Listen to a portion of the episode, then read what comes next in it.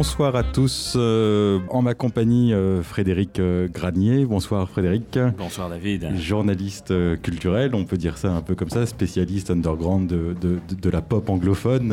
On peut dire ça, on peut dire ça. Voilà, très bien. Et vous nous avez préparé toute une setlist autour de l'univers de, Julia Holter, qui est une artiste que vous appréciez beaucoup. Tout à fait, mais je m'étais recoiffé pour l'occasion et je me rends compte que, bon, la prochaine fois peut-être. Ça, ça, me rappelle ce film de Christopher Guest qui s'appelait Waiting for Guffman. Est-ce que vous vous souvenez de ce film? Je crois me souvenir de ce faux documentaire mythique. Hein, où il y avait une sorte de Deus ex machina, on attendait le guest jusqu'au jusqu'au bout. Jusqu'au bout, jusqu'à la fin du film, on attendait Guffman, va-t-il venir, ne va-t-il pas venir? Waiting for Guffman, waiting for Godot.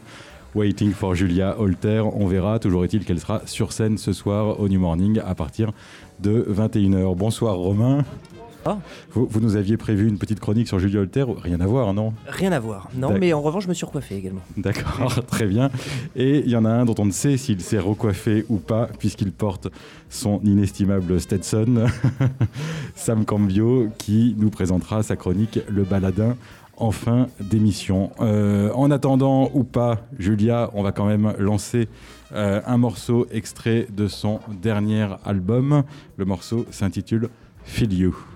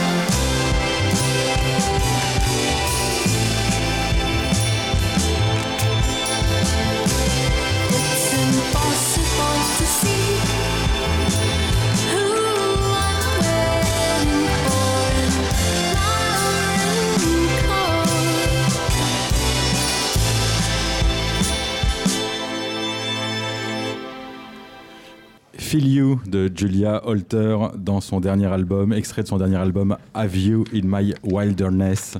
Euh, comment est-ce qu'on pourrait traduire ça? Que, tu viennes dans ma sauvagerie? Oui, ou dans, mon désert personnel. Euh, c'est libre à toute interprétation. Dans mon désert personnel Oui, c'est ça, wilderness.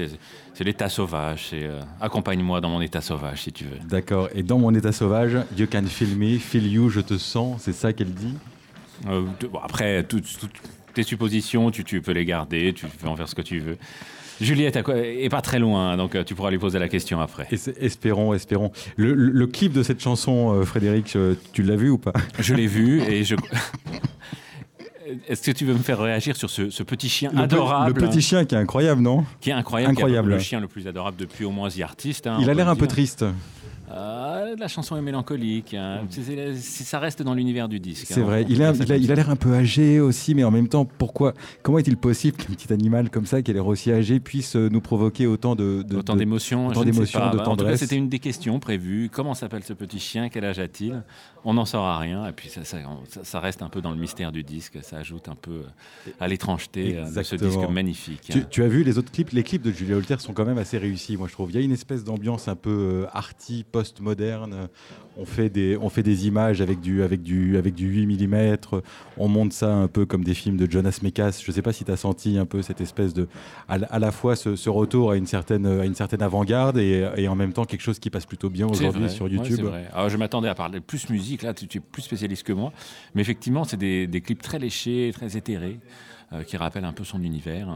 Et en tout cas, ça montre aussi qu'elle a des moyens et que sa maison de disques euh, bah, parie beaucoup sur elle, hein, parce que c'est quand même euh, la révélation euh, absolue de l'année 2015, même si elle en est à son quatrième disque. Mais bon, celui-ci, on n'a qu'à voir la couve de Magique, Les Inrecuptibles, Uncut et Mojo en Angleterre pour comprendre, que, voilà, pour comprendre qu'il y a quelque chose qui se passe en ce moment.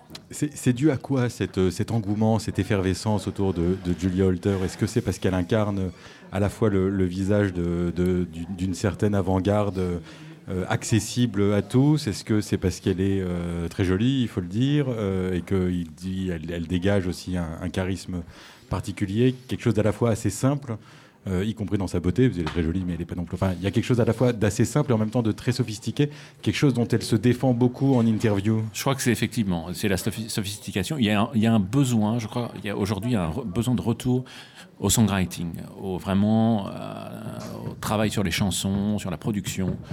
Euh, ce que voilà, ce que j'ai des, ambiances très léchées. D'ailleurs, ce qui est le cas de son quatrième disque, qui est le premier qu'elle a, qu'elle a vraiment produit avec euh, avec son collaborateur Cole, Cole Martsen. et je crois qu'elle a un univers qui est qui est à la fois fascinant, qui pouvait être un peu impénétrable hein, sur ses précédents disques. J'ai offert à une personne aimée son troisième disque euh, tragédie, c'était pas forcément l'entrée en matière rêvée parce que euh, il y a des références euh, à des comédies musicales un peu obscures, à des nouvelles de Colette. Gigi, c'est ça. Ouais, c'est pas, si, pas si obscur. C'est pas si obscur. Film de Vincent Minelli avec Leslie Caron. Bon, je parle aussi. Je sais pas si on l'a tous vu autour de cette salle, film des années 50, Technicolor. Non, c'est très cinéphilique. Il y, a, il y a des références à Marianne Bad de René, voilà, ce genre de choses. Et pour ce, nouveau disque, elle, c'est pas un hasard si euh, il y a tout ce buzz autour d'elle, c'est que c'est à la fois l'album de la consécration, c'est l'album de la maturité, c'est aussi son plus accessible. Mais en même temps, euh, c'est un vilain mot, c'est aussi le plus commercial, mais elle ne renie pas complètement ses exigences. Et en, même temps, ça qui est apprécié. En même temps, dans ce qu'on vient d'entendre, c'est commercial. Je ne sais pas si c'est si commercial que ça, dans le sens où, quand même, les, euh, les, mélodies ne sont, pas sont pas si catchy que ça. C'est-à-dire qu'elle, elle a une façon de, chanter qui est extrêmement mélodieuse, mais derrière, on entend qu'il y a des arrangements qui sont quand même un peu plus complexes. Euh, elle joue de différents instruments. Enfin, elle est surtout au clavier, mais elle peut jouer de, de clavier un peu, un peu bizarre. Je disais dans une interview qu'elle jouait du micro-korg qui est un, qui est un espèce de tout petit instrument. Euh, mhm. Enfin, elle peut comme ça changer d'instrument et aller vers des, aller vers des instruments un peu, euh, un peu oubliés. Il y, a quelque chose comme ça, moi je trouve, à, la, fois de, rythme un peu, un, peu cassé, un peu saccadé, et en même temps d'une voix et de chœur derrière qui pour le coup vont vers, vers de vraies mélodies. Et puis surtout, il y a un côté très solaire, en tout cas dans son dernier album, et en même temps un peu artificiel. Quand je dis artificiel, c'est que tout ça provient d'un synthétiseur. Hein. C'est du solaire synthétique. C'est vrai, mais y a pas, on, on, ressent pas, il n'y a pas cette impression effectivement de, de, synthétique sur ce, sur ce disque, qui effectivement peut évoquer euh, des références plus accessibles comme les Beach Boys. Il y a des clavecins qu'on pourrait retrouver sur Pet Sound sans problème. Ce, premier morceau là qu'on vient d'entendre, qui est absolument sublime, je pense que s'il plaît, il, vient aussi dans une mouvance euh, qui est un peu celle de la dream pop aujourd'hui, avec des, groupes un peu comme, euh, Beach House qui, qui marchent bien. Euh, voilà, ce besoin finalement de sérénité, de climat éthéré, et en même temps, voilà, il y a une exigence sur les mots. J'avoue que voilà, ces chansons sont des labyrinthes. D'ailleurs, tu as pu t'en rendre compte. Elle incarne des personnages dans chacune de ses chansons. C'est son premier disque peut-être où il n'y a peut-être pas de concept global c'est pas un album concept, hein, au sens où il n'y a pas d'histoire, il n'y a pas de structure particulière, mais en même temps, sur les dix chansons, a chaque fois il y a un univers. Parfois, sur un des morceaux, on a l'impression qu'elle euh, qu'elle incarne Nico ou presque Dietrich. Parfois, elle est plus dans des, tonalités plus pop. Et, euh, et je pense que c'est ça. C'est un album complètement inépuisable. Ça fait six mois qu'il est sorti. J'en ai toujours pas fait le tour, hein, personnellement. Elle-même a fait des études de musicologie. Euh, on entend un peu dans la façon qu'elle a de, travailler, euh, outre les, références qui finalement sont très européennes. C'est aussi l'une des raisons pour lesquelles elle lorgne vers l'Europe et qu'elle a autant de succès ici. on entend aussi des euh, enfin, on, sent que d'un point de vue musical, c'est très cultivé ailleurs que dans la pop. Tout à fait. Euh, je crois qu'elle a fait des études dans une école californienne qui s'appelle Cal Arts. Euh, California Arts, qui est, financée par Disney, où effectivement elle a pu s'essayer à différents types de songwriting, différents types d'instruments. Euh, d'ailleurs, quand on le voit sur les clips, hein, c'est incroyable la manière dont elle peut maîtriser le clavecin, le piano, euh, voilà, une, technique de voix qui sont assez, assez phénoménales. Euh, une école, je crois, où elle a côtoyé Ariel Pink, avec qui elle a collaboré. mais effectivement, c'est. Elle, est beaucoup plus soft que Ariel Pink. Oui, oui, tout à fait. Mais bon, c'est la preuve aussi, voilà, que, que ce genre d'école peut mener à tout, et que et d'ailleurs, en parlant de Disney, je trouve qu'il y a des ambiances un peu, il y a des ambiances parfois un peu cartoonesques, euh, un peu, un peu à la Smile hein, de, Brian Wilson. Et, euh, et, en écoutant ce disque, euh, on se demande voilà quelle, va être la prochaine étape. On a l'impression vraiment d'un papillon qui sort de sa chrysalide. C'est un disque de mutation et c'est ce qui le rend absolument bouleversant. Vous nous avez prévu une petite euh, setlist de certaines de, ces influences. Vous suggériez peut-être euh, d'écouter Beach House. Voilà, voilà. Alors, on parlait effectivement de Beach House. Je ne sais pas si c'est une influence. En tout cas, quand on a écouté ce premier morceau, c'est euh, le premier.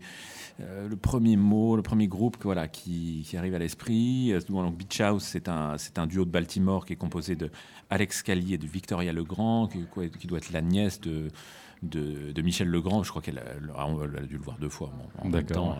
Voilà, c'est pour la petite histoire. Et qui, euh, qui a réussi à créer un univers à part à, partir de, sonorités euh, euh, éthérées, un peu lascives, un peu, un peu langoureuses qui évoque toute cette dream pop des années 80 qui a été initiée par les Cocteau Twins. Voilà. Et on peut écouter ce morceau qui s'appelle Norway, qui est tiré de Teen Dream, leur troisième disque.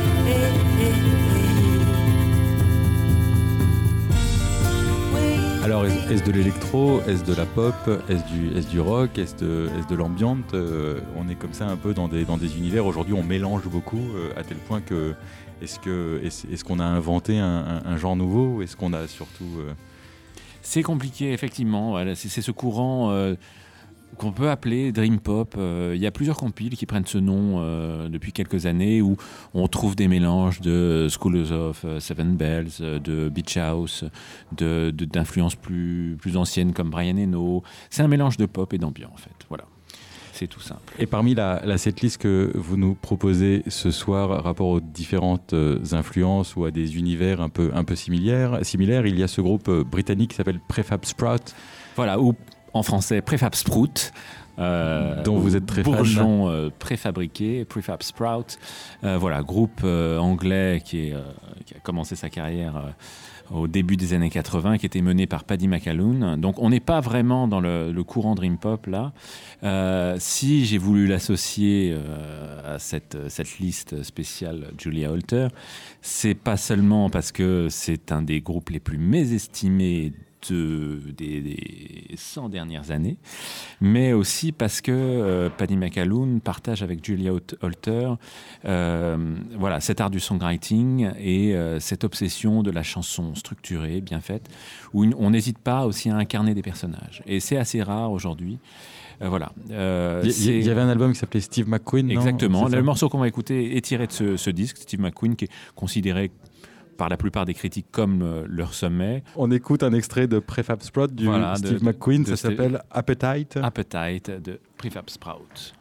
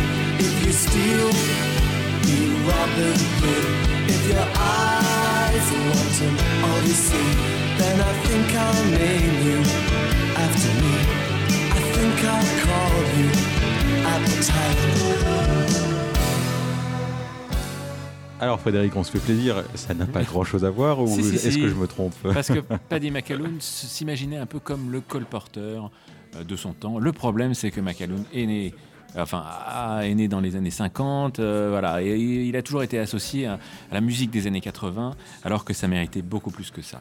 Et je trouve que Julia Holter garde avec euh, cette même exigence au niveau du songwriting. Voilà. L'écart est un peu grand, je te l'accorde, mais bon, on est là pour se faire plaisir. Elle, a dû écouter du Prefab Sprout, néanmoins, a priori. Il y a, quand même... Sachant qu'elle est américaine, il y a des chances que non, mais euh, voilà. On lui posera la question tout à l'heure quand elle nous rejoindra. On aurait aimé lui faire découvrir euh, Paddy McAloon et, Prefab Sprout. Elle doit être dans les parages. On va aborder Johnny Mitchell. On peut imaginer que Julie Holter a écouté Johnny Mitchell. Là, c'est plus probable, effectivement. Il y a euh, chez Julie Holter, comme chez euh, Johnny Mitchell, cet art un peu de la dissonance, de sortir des sentiers battus. Euh, on passe du folk euh, au jazz euh, avec un peu de fusion. et puis, on a pensé aussi à Johnny Mitchell parce que Julia Holter est un peu fascinée par toute cette époque californienne du tout début des années 70, un peu à la Van Dyke Park, Sandy Newman ou Johnny Mitchell, voilà, qui ont un peu réinventé la pop en la mélangeant avec en créant finalement ce qu'on peut appeler l'art pop. Et euh, les artistes que tu cites étaient quand même moins électriques que ce qui est devenu Julia Holter euh, aujourd'hui. C'est vrai. Euh, en même temps, Julia Holter, il y a 2-3 ans, a contribué à réhabiliter une grande figure de, ce début des années 70 qui s'appelle Linda Perrax, qui, qui a des tonalités assez similaires à Johnny Mitchell. Et Linda Perrax, c'est une, une folkeuse de tout début des années 70 qui a sorti un disque et qui a disparu complètement. Et euh, Julie Holter a contribué finalement, 30 ans après, à, la réhabiliter à lui faire sortir un, deuxième disque. Euh, c'est la Sugarman, la Sugar C'est un peu ça, euh. c'est un peu comme Vashti Bunyan, quand il y a eu qui a fait son deuxième disque 35 ans après le premier. Voilà. Et Johnny Mitchell euh, garde un. Voilà, il y, a, des similarités, notamment dans son disque Hissing of Summer Loans, euh, de 74, je crois, qui a été complètement décrié à l'époque, euh, parce qu'elle quittait les sentiers balisés du folk. Pour entrer dans celui euh, de la chanson euh, incarnée par différents personnages, euh, avec des tonalités différentes, avec des sonorités différentes.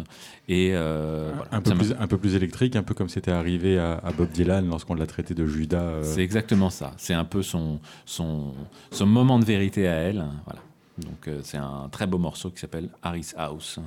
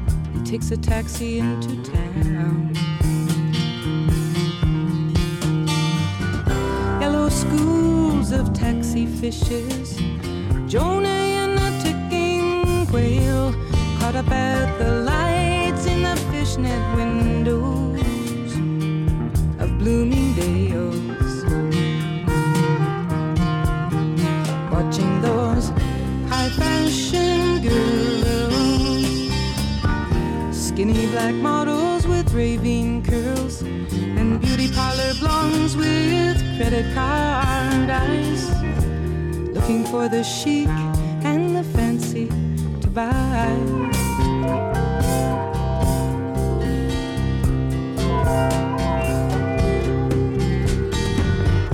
He opens up his suitcase in the continental suite and people 30 stories down look like colored currents in the street. Lands on the Pan Am roof like a dragonfly on a tomb. And businessmen in button downs press into conference rooms. Battalions of paper-minded males talking commodities and sales while at home their paper wives and their paper paper the walls to keep their gut reactions hidden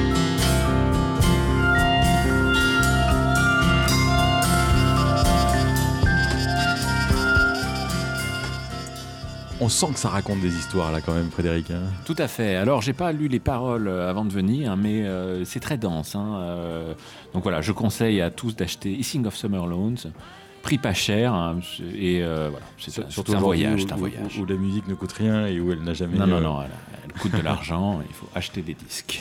Qu'est-ce que naturellement, lorsqu'on lorsqu'on écoute lorsqu'on écoute Julia Holter, on, ne peut s'empêcher de, penser à à, l'inestimable euh, des, années 80, à cette, à, cette égérie, de, pour le coup, de, probablement précurseur de, la dream pop euh, également, puisqu'elle faisait de la pop et en même temps elle créait des univers très oniriques, très originaux. Euh, il s'agit naturellement de Kate Bush.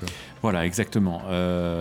Kate Bush, c'est un peu la référence incontournable ça a tendance, dès qu'une euh, jolie femme euh, commence à faire des chansons euh, très travaillées, avec un univers à part, on commence à faire la comparaison avec Kate Bush. La référence est facile, mais en même temps, cette fois-ci, elle est vraiment justifiée parce que elle garde, euh, Walter garde ce, même degré d'exigence. Et puis, euh, et puis on se devait de rendre hommage à Kate Bush, puisqu'on sort quand même d'une sorte de, de, de, maelstrom complètement incroyable avec deux ans où on a parlé que d'elle, puisqu'elle faisait son grand retour après. Euh, 35 ans d'absence sur scène, hein, quand même, fallait le faire. Je tiens à préciser que je suis allé voir le concert et que depuis je mange des patates parce que ça coûtait quand même très cher. Il a fallu aller à Londres. Raconte-nous un peu le concert qui, qui, qui t'évoquait les, spectacles de, Chantal Goya quand tu, quand tu étais petit. Oui, ah, c'est toi qui faisais le parallèle avec Chantal Goya. C'était c'était un peu plus poussé. Effectivement, c'était euh, c'était un spectacle où tout commençait normalement et puis euh, où tout d'un coup la tempête s'est abattue sur la scène et où euh, Kate Bush s'est mise à euh, mélanger spectacle de mime, euh, théâtre, magie, danseur. C'était assez incroyable. C'était à la fois très kitsch, terriblement émouvant, parce que quand même 35, on pensait que jamais elle allait refaire de la scène. Et, et, puis elle a joué Hounds of Love pratiquement en intégralité. Hounds of Love, qui, je rappelle, un disque de 1986, qui est peut-être le plus grand sommet des années 80 en termes de, disque pop. Euh, et là, euh, vu que la plupart des morceaux du disque sont euh, à peu près connus de tous, j'espère, hein, David, j'ai sélectionné une phase B de la même période qui s'appelle Under the Ivy et qui aurait tout à fait eu sa place sur ce disque magistral. On, peut imaginer que le concert de ce soir sera quand même un peu plus sobre que celui de, Kate Bush. Non, non, non, j'attends, j'attends les magiciens, Majax et compagnie ce soir. On écoute Kate Bush.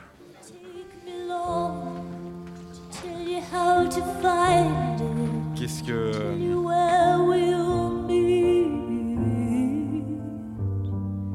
This little girl inside me is retreating to her favorite.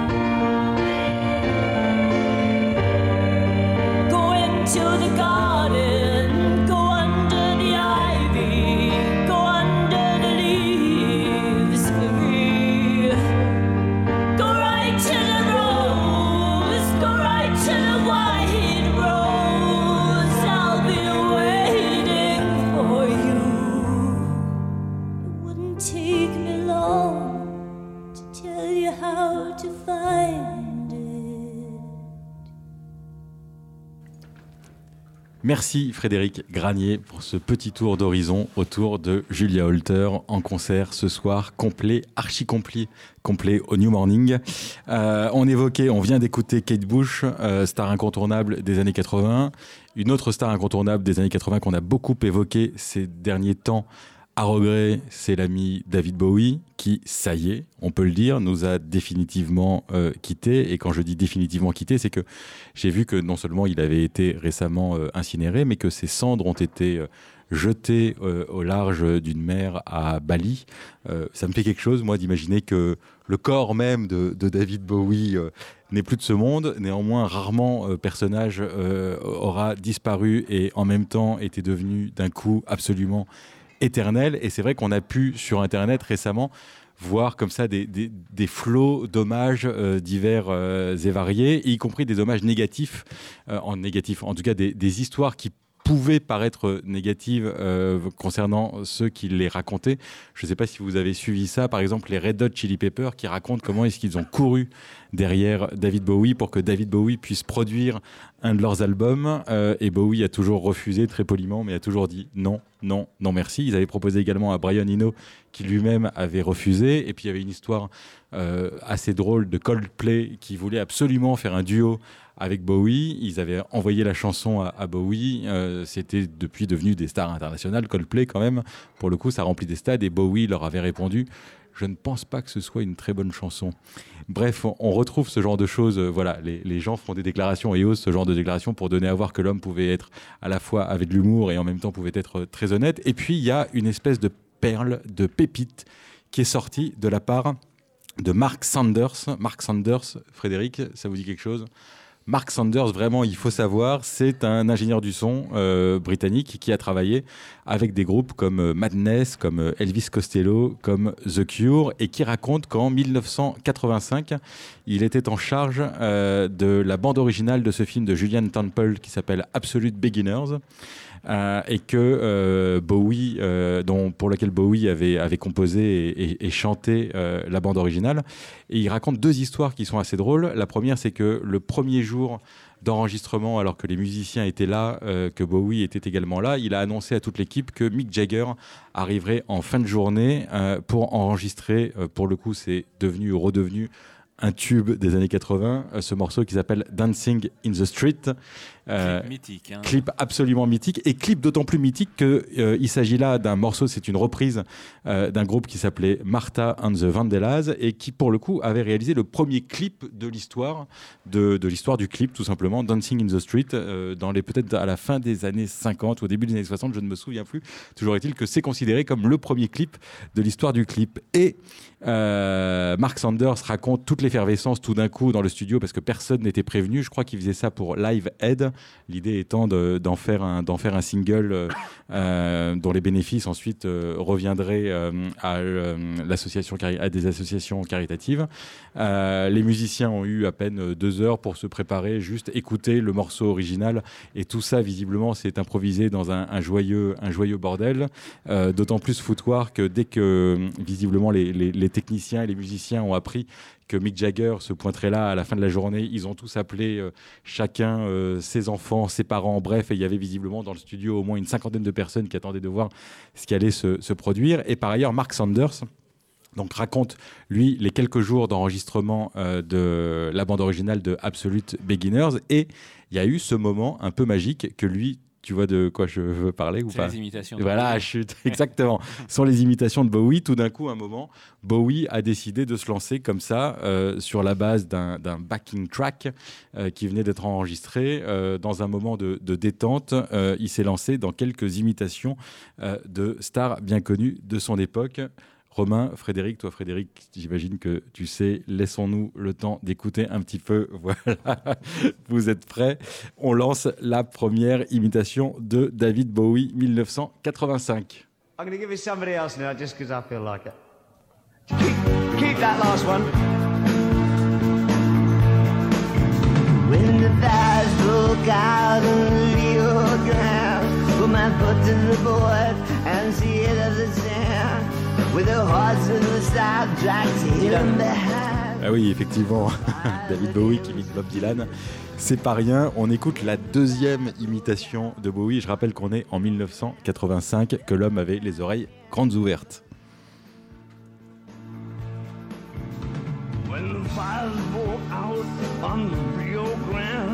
put my foot to the board and she ate up the sand with the horse of the south back in the hand. Follow the angel, please. Tom Waits. Bien vu, bien oui, naturellement. Tom Waits en 1985. Troisième imi- imitation, je précise qu'il s'agit d'un- ami à lui, donc euh, tout ça partait d'un- d'une bonne, intention. When the fire broke out to Lauride, effectivement, il est très bon, je trouve. C'est la plus réussie. hein. C'est, je te, je te Sans dire que ouais. ouais, pour le coup, pour, euh, en ce qui concerne la musicalité de la voix, non seulement le ton, mais la musicalité de la voix, on voit qui connaît bien le bonhomme. Il y en a un autre qui connaît très très bien, dont on écoute l'imitation.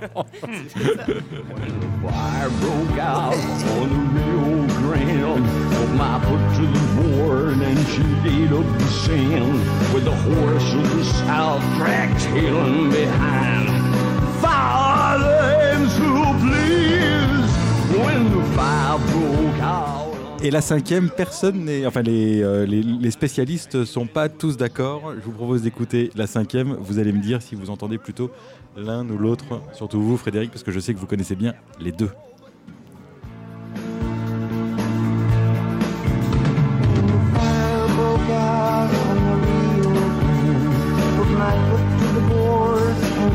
Up the sand. With the force of the south and the tail behind.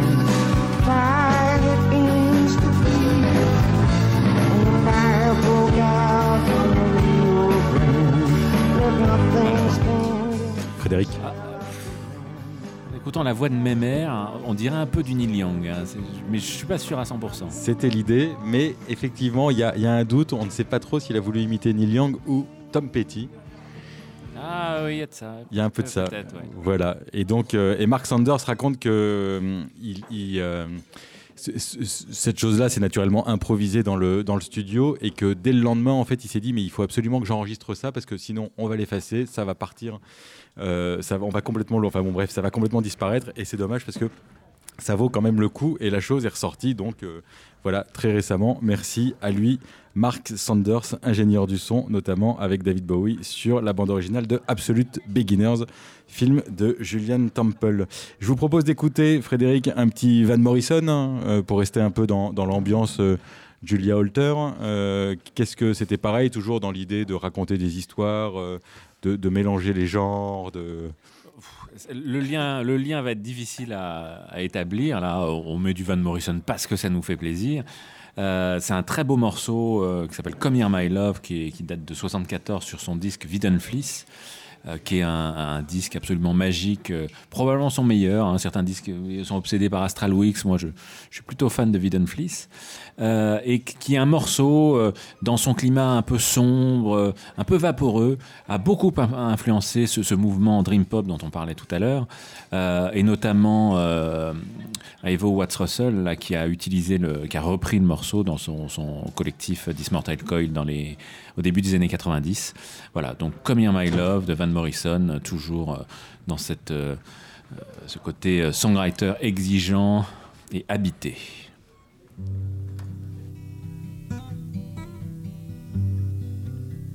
Come here, oh my love. This feeling has me spellbound. It's a storyline in paragraphs laid down the sand. In fathoms of my inner mind, I'm mystified oh, by this mood.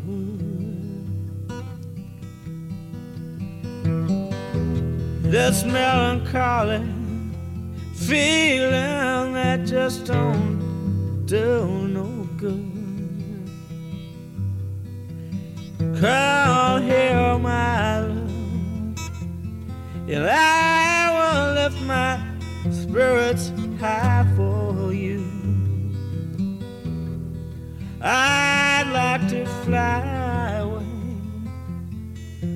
and spend a day or two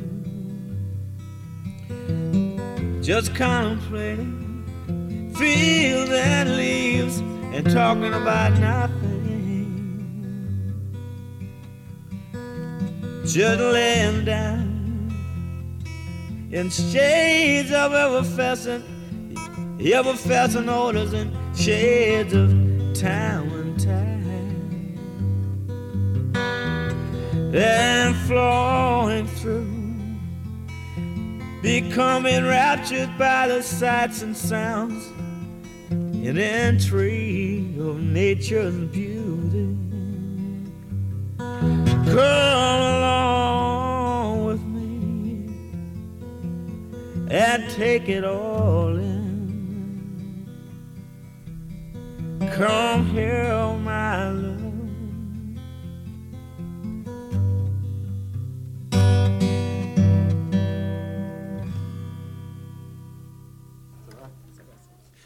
Viens ici, mon amour, come here, my love, chanson de Van Morrison. Merci Frédéric de nous avoir préparé toute cette playlist rapport à Julia Holter.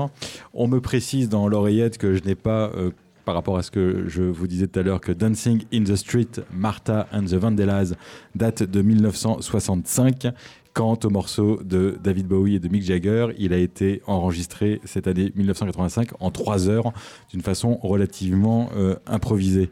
Je vous laisse avec Romain, le pote de lycée qu'on aurait tous aimé avoir, et sa chronique Ma première fois.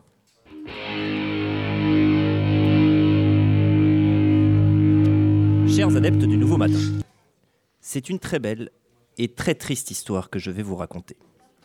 Celle de deux femmes extraordinaires dont les existences ne se sont jamais croisées, mais dont les destins se répondent de façon singulière. Voici donc le sombre récit de la noire qui voulait jouer du classique et de la blanche qui voulait chanter le blues. Une histoire qui commence pour moi par un concert de Janis Joplin quelques semaines avant sa mort.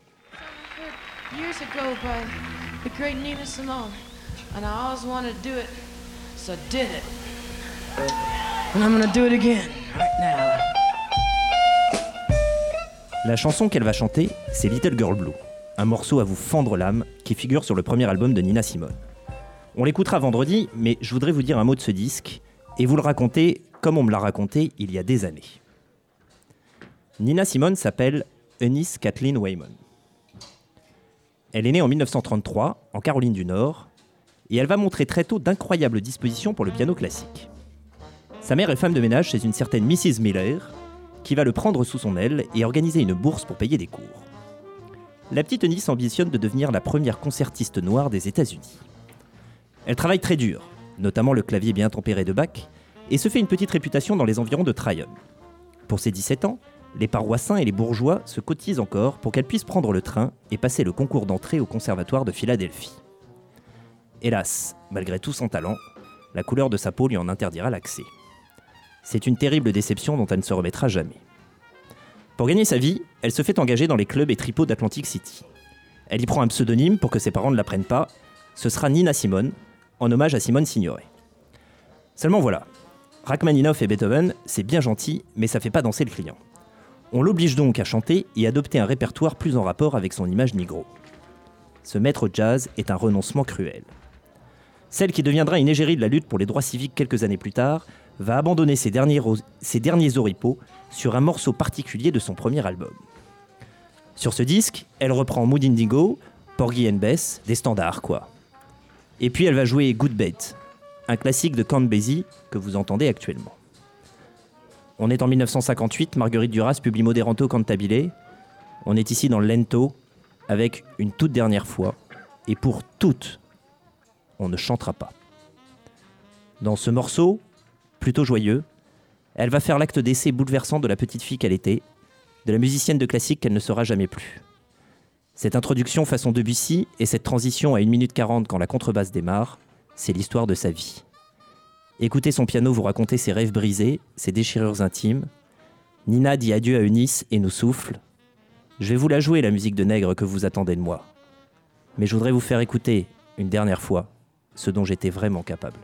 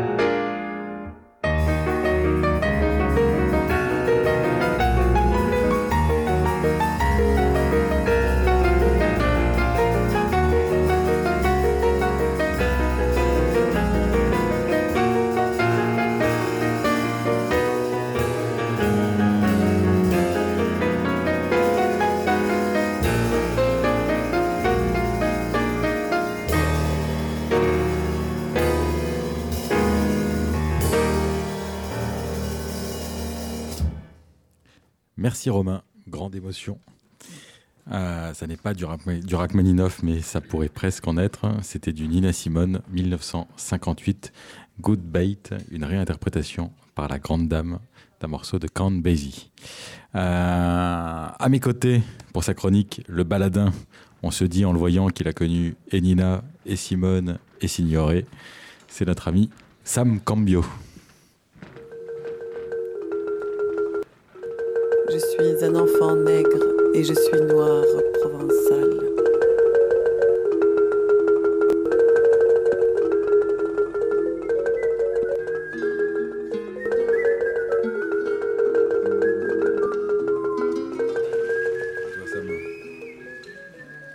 Les hommes de bonne volonté.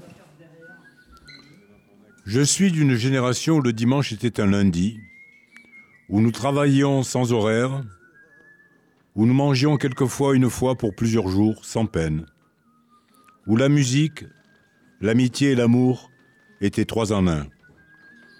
Aujourd'hui, quand je déambule dans la ville, à toute heure, j'entends les gens, j'entends les jeunes rechercher un emploi, un emploi stable. C'est leur principale préoccupation, dirait-on.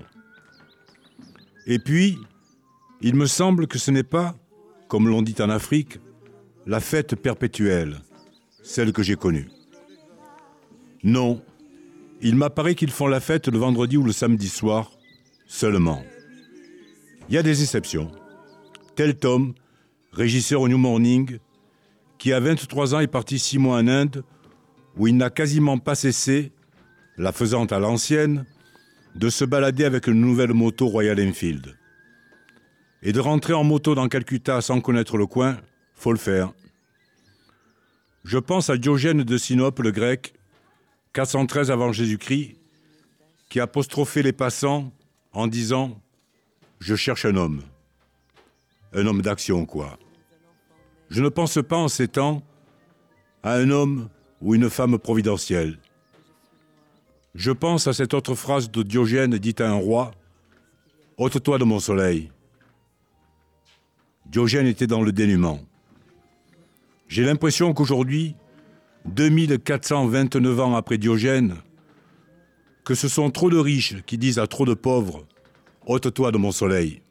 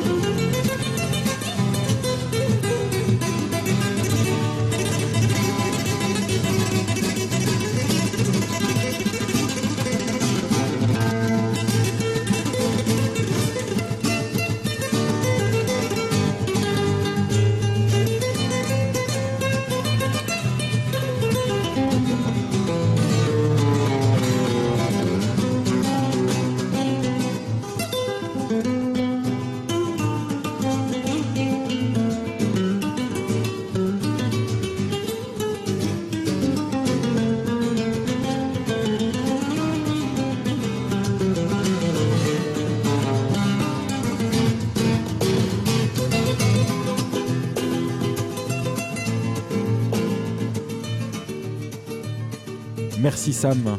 Merci à vous tous, en tout cas Frédéric Granier, Romain, le pote de lycée qu'on aurait tous aimé avoir, à la réalisation de cette émission, Bruno Larzilière et Étienne Né Dupuis. Salut Et on finit par un morceau de Julia Holder.